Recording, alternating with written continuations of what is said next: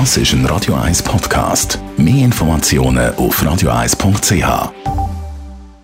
Espresso, Latte Macchiato oder lieber ein Cappuccino? Es ist Zeit für die Radio 1 Kaffeepause mit der Serafina Loginbühl. Präsentiert von der Kaffeezentrale. Kaffee für Gourmets. www.kaffeezentrale.ch Manchmal kommt einem der Kaffee ja ein bisschen sauer vor. Serafina Luginbühl von der Kaffeezentrale. Woran liegt das?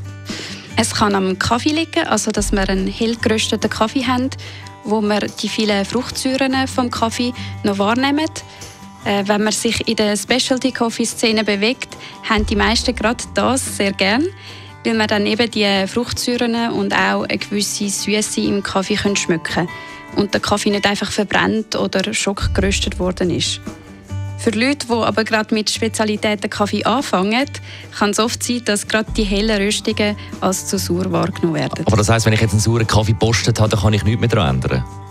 Doch, doch. Also, du kannst schon auch noch etwas mit der Zubereitung machen. Und vielleicht ist es auch gar nicht der Kaffee, sondern das Wasser oder eben deine Zubereitung, die dein Endresultat sauer macht. Man kann also zum Beispiel die Brühtemperatur ändern. Das heißt, wenn man den Kaffee bei einer hohen Temperatur zubereitet, dann nehmen wir die Säuren im Kaffee weniger wahr. Wir müssen einfach schauen, dass wir unseren Kaffee dann nicht verbrennen. Oder was wir auch machen können, ist, dass wir einen feineren Mahlgrad wählen und den Kaffee länger laufen lassen. Dann läuft das Wasser langsamer durch den Kaffee durch.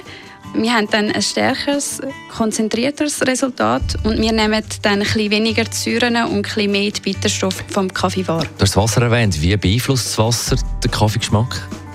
Ja, also 92 Prozent vom Espresso besteht aus Wasser.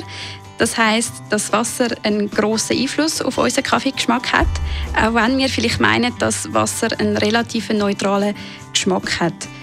Wenn wir Hahnenwasser, also in der Schweiz in der Regel relativ Herzwasser nehmen für die Kaffeezubereitung, dann tun die Mineralien von dem Wasser den Kaffeegeschmack überdecken.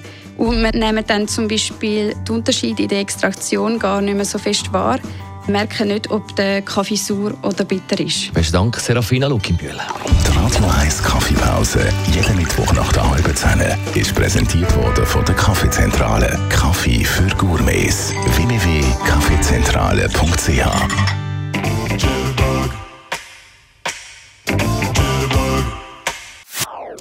Das ist ein Radio 1 Podcast. Mehr Informationen auf radio1.ch.